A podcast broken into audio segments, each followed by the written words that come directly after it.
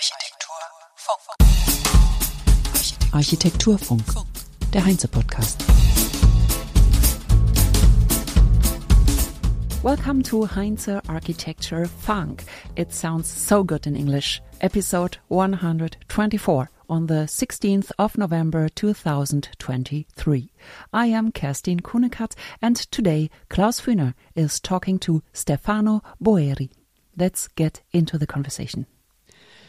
Stefano Boeri, architect and urban planner, is professor of urban planning at Politecnico di Milano and heads the Future City Lab of Tongji University in Shanghai.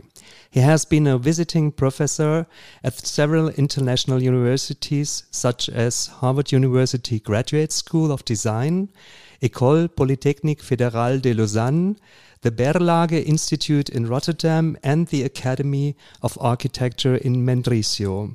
He is president of the scientific committee of Forestami, the urban forestry project in the Milanese metropolitan area.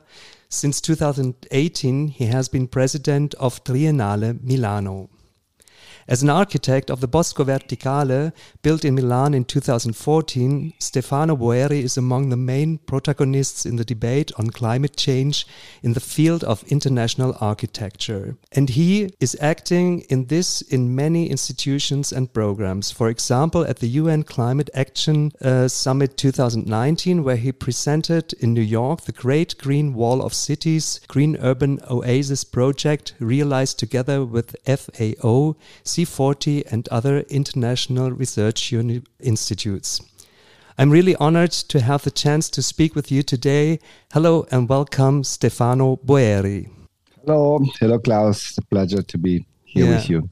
At the beginning, I would like to get to know how the daily life of Stefano Boeri looks like. What are the topics and what projects are you involved these days? Well, uh, we are actually working uh, on uh, on a very, let's say, big project in Nepal, in Lumbini. Mm-hmm. Uh, you know, Lumbini was a was a place where where Siddhartha was born, and uh, we had been asked by by the Nepal government to design uh, the biggest, let's say, center for for the Buddhist faith Uh, uh, since uh, around uh, the tree and the hill where Buddha was born, the idea was to build a huge, let's say, place where all the people could come every year to to celebrate the birth of Buddha. So we are working on that. I'm going to I'm planning to go there in two weeks, three, three weeks to to to show to present the project. So actually, that's probably the biggest project we are following here in in Milano and in Shanghai, where we have uh, uh, the other branch of our studio. Yeah, but you also do uh, quite a lot of uh, master planning. I think maybe more yeah. projects are in master planning and urban planning than in uh, high-rise architecture. Did that change? No, we we are basically, uh, as you know, we have uh, we have our studio in Milano. We have also a studio which is more oriented to furniture and uh, interiors, and uh, we have uh, two branches, one in in Shanghai and another in in uh, Tirana, Albania. Mm-hmm. basically, we we try to do our best different fields. So we are let's say, working at the scale of, of furniture, interiors, at the same time, architecture and buildings and master plans. So we, we that's what we try to do. It's uh, we interpret architecture as a way to to try to deal with all these different scales and all these different let's say approach mm. to the hmm. physical environment, to the future of physical environment. That's what we basically do. Okay. You grew up in the city of Milan, the city where you also live today. What was the city like in the 1970s, the 1960s, and 70s? How did it look like this time? Well, it was quite different from from nowadays. What was a city? Well, well, first of all, was an industrial city, and uh, the 60 and 70 were periods of uh, very, let's say, strong conflicts from a social and political point of view. And well, I was I was uh, seriously committed in the left student movement in that period of my life, and uh, my memories of the city who was basically black and white, uh, very let's say, in a certain way, uh, not so different from from what the city is now in terms of uh, of let's say physical environment, but really another city if we think how, for instance, cultural field has changed in this year, and also how from a political point of view, the city has changed. And basically, what has changed is the position of Milano, the role of Milano in Europe. Uh, and Milano, since 10, 15 years, has really uh, accelerated in a way. You know? So he has uh, yeah. done his best to, to, to, to, to, to play the role of a global city, and that was not happening in the 60s and yeah. 70s. was was completely another kind of position, in the, also in the geopolitics of the country. Is this the strongest memory you have, like uh, industrial city, industrial infrastructure, high air pollution from these days, or? Yeah, yeah, yeah, yeah. Was all this work together well, was at the same time uh, a city who was very important during the period of the Second World War and all what was about uh, uh, the capacity of the city to resist to fascism. So uh, was a very strong. Uh, uh, Milano was hosting a very strong tradition of anti-fascism, and that also was very important in that moment. We had a, a left majority who was running the local government of the city, and architecture was basically ruled about two polarities. One was uh, uh, Domus, magazine and the other was Casabella magazine. And the two main architects were uh, Gregotti, uh, who was more related with Casabella, and, and Aldo Rossi, who had a very complete, very different position. So was a city with this kind of uh, polarities, uh, a kind of bi- binary uh, condition. And in many different fields, we had Motta and Alemagna in, in terms of producing panettone and foods, for instance. Uh, we had La Scala and the Piccolo Teatro as a cultural institution, Milan and Inter in the football uh, sphere, and, and Rossi and Gregotti, the architectural field, and Domus and Casabella. So, and then, you know, Torre Velasca, who was designed by BBPR, and P- Pirellino, designed by Gio Ponti in the 50s and 60s. So it's a, it's it was really a binary city, and that's, so that's my that's my memory at the time. You are quite a political person and you're holding various positions and chairs in different institutions and committees concerning your commitment for green and livable cities, social equality, etc. But I know that you have, and you mentioned it already, you have been quite a political person in the 70s. You you said that you joined the left wing student movement, Movimento Studentesco. If you look back to this time, what were the political topics? And if you look back on it today, what what do you think about it? Well, I think was was was a, such a, a, great experience, not simply from a, a cultural point of view, but also from an emotional point of view. So uh, was very, uh, let's say, important for for for a young generation who was up from the Second World War to to understand how how power is, how power, how the, the, the let's say the the micro relation that powers can create in, a, in, a, an urban environment could be, uh, let's say, run and, and, and modified and transformed. Was was a school uh, was a school, and uh, uh, we learned a lot from that period. then we, I come back to politics 15 years ago. I was one of the candidates for mayor of Milano. Uh, I lost the primaries, and but I I decided to to stay, and uh, we won the election. I was uh, let's say the candidate for for the Democratic Party, um, first in the list, and we won the election in 2010. And uh, for three years, I completely abandoned my activity as an architect, as a professional, and uh, I invest all my time in politics. So it was like a way to go back to politics. And uh, also was interesting to, to, to study, to understand how politics could be actually useful in changing in changing a city as Milano. So uh, I think we were part of, of this uh, acceleration that we are discussing just before, uh, because the change on the political government in Milano was was very important for what's happening for with Expo 2015 and so on. But basically, the point is that I've been attracted by the relation between politics and architecture, and it's uh, it's still something that is very attractive for me and very uh, delicate and at the same time uh, crucial for, for what we could do now. So, because they the two share some common, uh, let's say, character. They the two politics architecture are, let's say, basically uh, designing the future of spaces of uh, social environment and and and. Uh, the two have a kind of physical result finally no so also the most abstract public policies has uh, a consequence in the physical environment. And so this is something that you can share with architecture uh, or master plan or urbanism. Uh, but that's probably unique uh, common uh, aspect.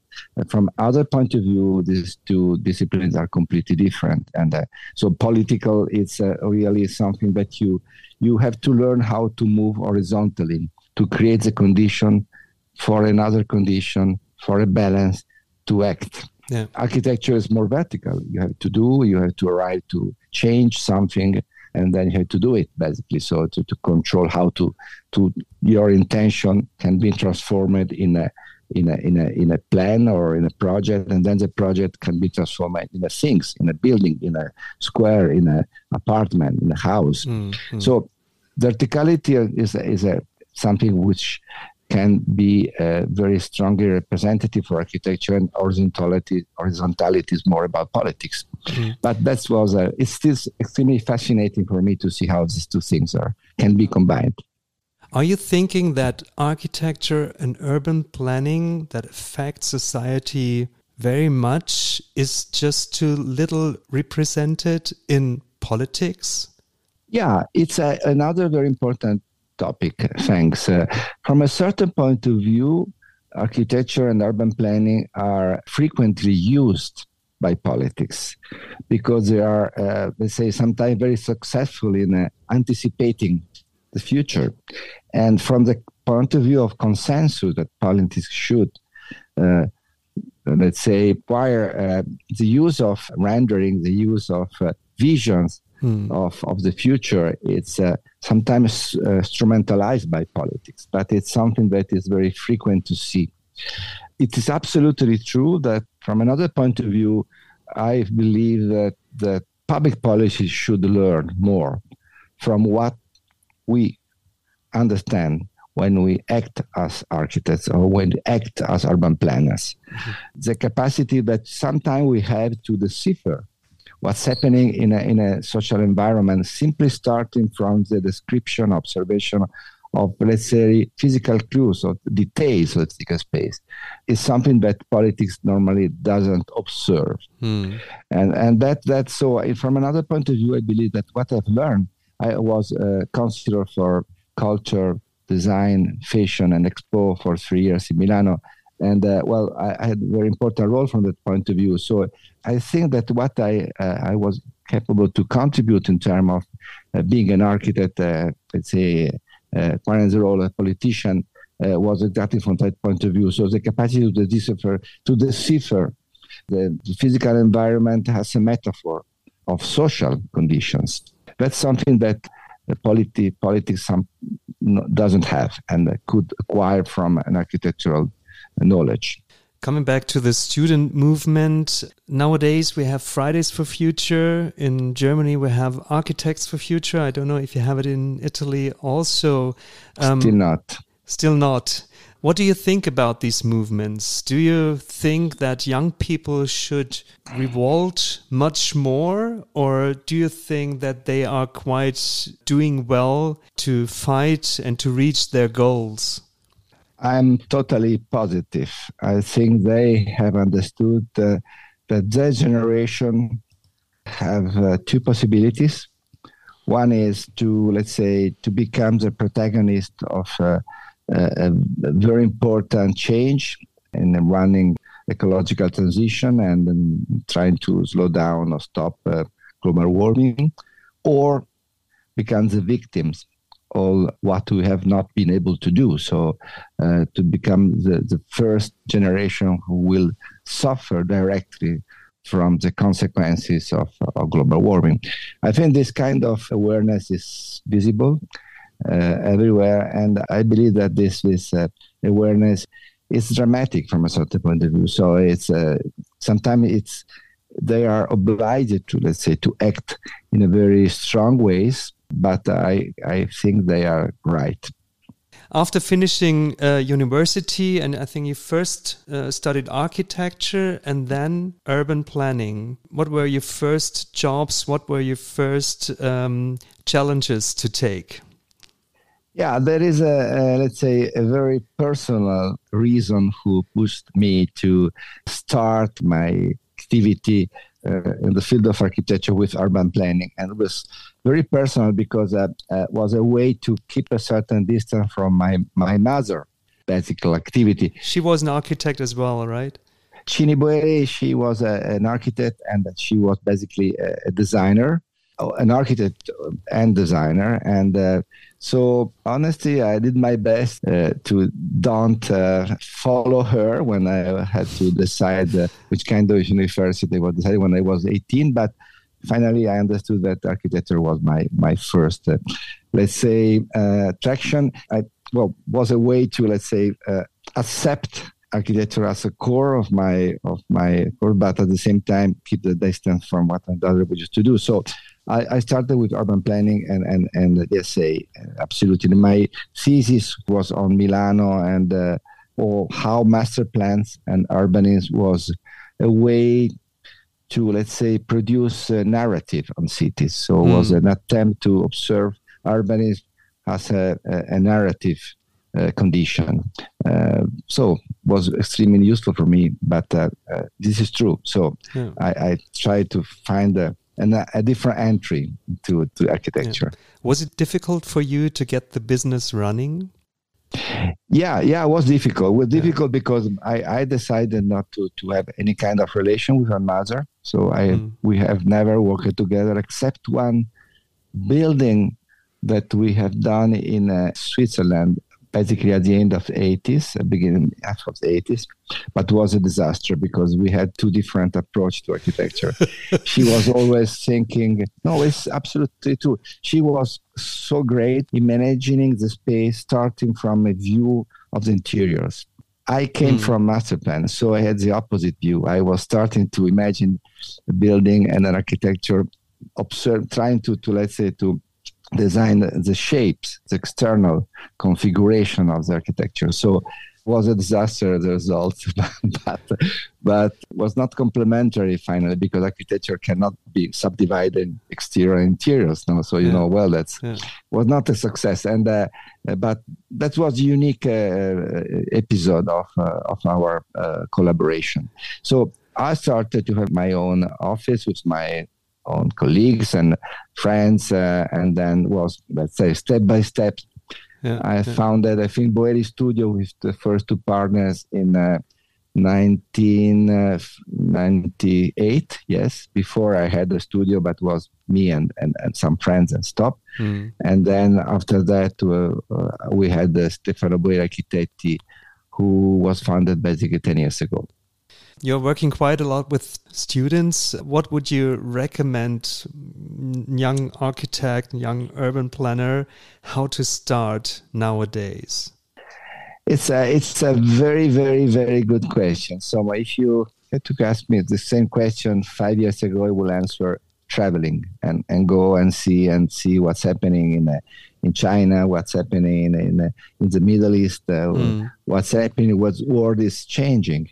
Uh, now it's more complicated because uh, the world has changed. So I think we have other opportunity to, to travel, uh, but simply also to to use um, the digital sphere to let's say establish connection with other architects in different parts of the world. Yeah, I, I believe at the same time uh, we we have to consider that uh, for an architect it's very important to protect uh, his roots, to protect the relation everyone, uh, each one of us, of us, as with uh, the place where it was born or, or the place where he has studied. I think it's a it's a way to see the world through the mediation of a place that you know well, and it's a kind of very good way to compare. So you can compare Berlin and, and the future of Berlin uh, with Milano. For me, is important because I know Milano so well and I can see the differences. If I go to Shanghai, I can see these differences, but in a certain way, I conserve a kind of uh, intimate interior city, which is uh, the city that I know more. And uh, the gravity of this uh, attention to an intimate urban environment is important for learning is important to for exploration of other cities important for when we have been asked to design something in another part of the world hmm. you yourself you're quite a creative person and you're working in quite a lot of different fields not only in architecture and urbanism you're also acting as a politician, and you have also been the editor of the architectural magazines Domus and Abitare. Domus, for example, is founded in 1928, and the paper is still published in 88 countries. Yeah. You changed the character of these magazines, obviously, and you use these medias to express yourself politically, your political attitudes, and to publish the major topics and tasks society faces. Was writing and publishing always an important instrument for you to express yourself and to get the attention, to get heard? Totally, totally. No, I, I think it's a it's another language, but uh, it's crucial uh, for architecture to to learn how to communicate our aspiration, our uh, inspirations and our aspirations. So it's a, you know, a magazine, a magazine uh, or a media in architecture uh, has to play a very delicate role because it has to to make the reader in condition to experience places that probably the reader themselves will never personally inhabit. So this distance between uh, something which is uh, I don't know in uh, in uh, in New York or in uh, or in Cairo or in uh, Beijing, I mean a new architecture, a new building, and the personal experience of the reader, this void, is what the magazine has to cover, has to in a way to, to let's say to explore. And there are many different ways to do that. So you are right. When I was running Domus and Abitare, we were experimenting new ways to represent architecture using, for instance, literature. We are inviting writers to to localize a, narr- a narrative in a place or in a new architecture in order to make the readers more involved in this experience. So, or we were working a lot with photographers uh, in order to make this uh, relation stronger. This something which is still completely uh, there because also, so the, the, let's say paper magazine are uh, losing their importance in the last uh, years, but uh, the digital magazine have the same troubles, the same complications, the same yeah. targets, the same goals. No, so I think it's a, for an architect, it's very important to have in a certain moment of life to deal with media. It's very, very important. When did you start to think about putting the environment into your architecture? When did the green obsession start? That's a good question. So, when I was very young, but uh, started as an obsession for, for trees, basically, not uh, from the beginning uh, an attention to to the climate condition or the ecological transition. Not honestly, not at all. When I was involved in the political movement of the left wing uh, party, was my attention was more to the let's say to inequalities, to to to see how inequalities were the of weakness of our society. But uh, I was obsessed by trees since I was very very very young. And sometimes I used to say that there was a, a book that was very important for me, who was a book written by, by an Italian novelist, uh, Italo Calvino. I think he's quite famous also in Germany.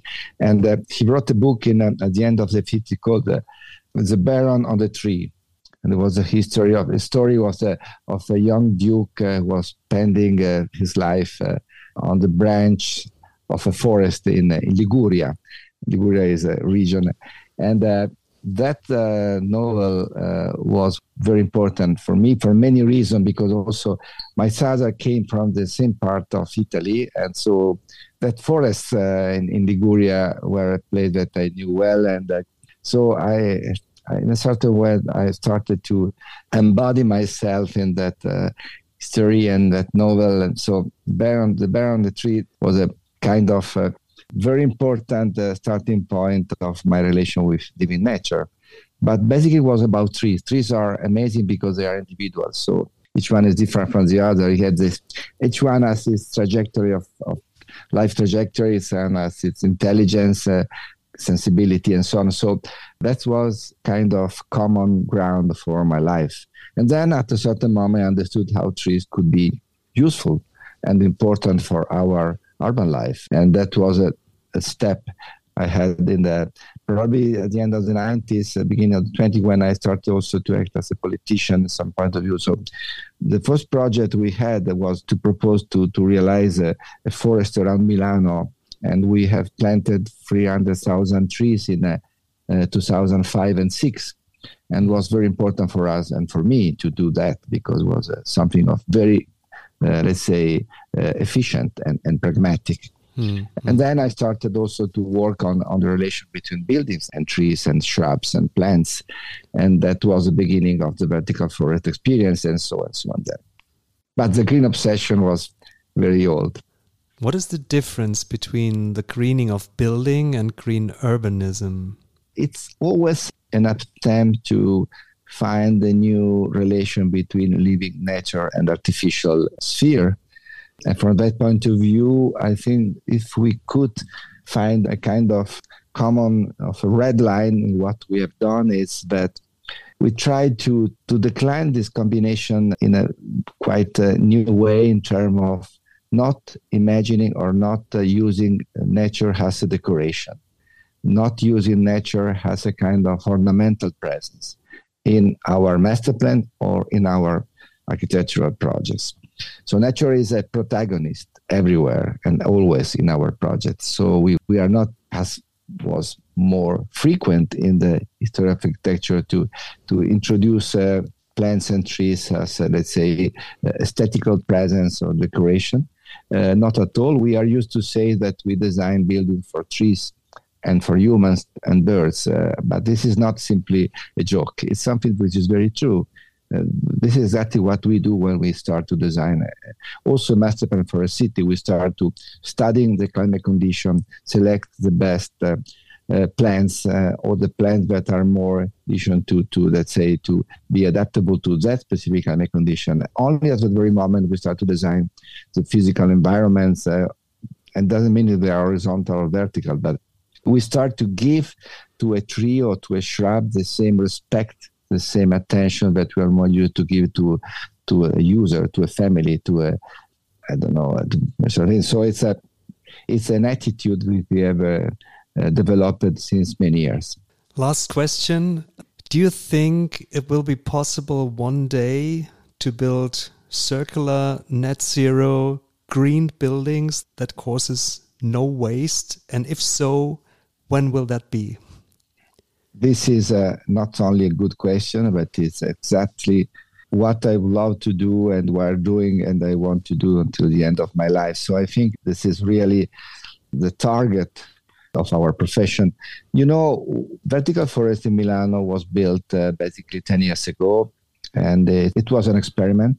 And it has many advantages, but we see also the limits of the project. So it was very expensive to build that project 10 years ago, 12 years ago, 14 years ago. And now is a, is a building uh, very successful, but it's building for rich people. And uh, I see, I've seen from the beginning the limit of that.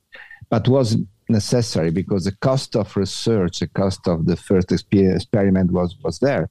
But we have worked so well in these years, and uh, you know that two years ago, two and a half years ago, we had built uh, in Holland, in Eindhoven, social housing vertical forest, which is, uh, let's say, it was costing the half thermal construction cost was basically half of the Milano uh, prototype, and it's so great. Uh, it works so well. It's only for students and uh, a couple of young, very, very, let's say, very cheap in a sort of way. So it's uh, affordable for everybody. We have done the same in uh, Huanggang in China, mm. and now we are trying to go ahead in that direction, introducing other so one other aspect, one is self-sufficiency in terms of uh, energy, energy, energetic consumption. Another one is the use of uh, of timber and, and wood panels to to reduce uh, the production of CO2 in the construction period. Mm. Um, another one is all what is about water management. Now we are working with companies that are, let's say, transforming uh, air in water. So they absorb the water vaporization and they do water that we use for irrigation. This is exactly, let's say, how we interpret the necessity to do research in our profession. We have to always to explore new possibilities. And what this is what makes our profession so passionate and interesting. So it will be possible in the near future. I think uh, we are working on that. We are working on that in different part of the wars. We are we have developed a project for for Dubai, and at the same time we are working in China and a prototype, and we are also working uh, for a different building like this in Mexico. So this is something that we have to do, not us. I think it's a it's a kind of crucial goal for all of us for the society. Yeah. We will learn more about this green obsession on our Klima Festival on the 23rd and 24th of November in Berlin. You will have the final lecture on 24th in the late afternoon. We are really looking forward to this event and we are really happy to have you with us in Berlin. Thank you very much, Stefano Boeri. It was such a pleasure to answer to your question. Thank you so much. Grazie ancora. And that's it for today. Next week, the Heinze Climate Festival will take place on Thursday and Friday, and Stefano Boeri will also be speaking there. He will give the keynote Green Obsession on Friday, 24th of November at 5 p.m. So come along to the station in Berlin. On Thursday, 23rd of November, the opening panel will start at 10 a.m. and will include Dr. Barbara Hendricks, former Federal Minister for Environment, Nature Conservation, Building and Nuclear Safety. You remember the mix of topics thrown together in one ministry in the third cabinet Merkel. Fortunately, we now have a federal building ministry again. I'll be talking to Barbara Hendricks live next week at the Climate Festival here in the podcast. As you know, it's about nothing less than finding solutions, ideas, and concepts for the building of tomorrow. So be there, enjoy the input, and join the discussion. You find the link for the program and to register it in the show notes. It's heinze.klimafestival.de. Hope to see you next week there. Thanks for listening. Have a great week. Bye bye. Architektur Funk. Der Podcast wird moderiert und produziert von Kerstin Kunekat für die Heinze GmbH in Berlin 2023.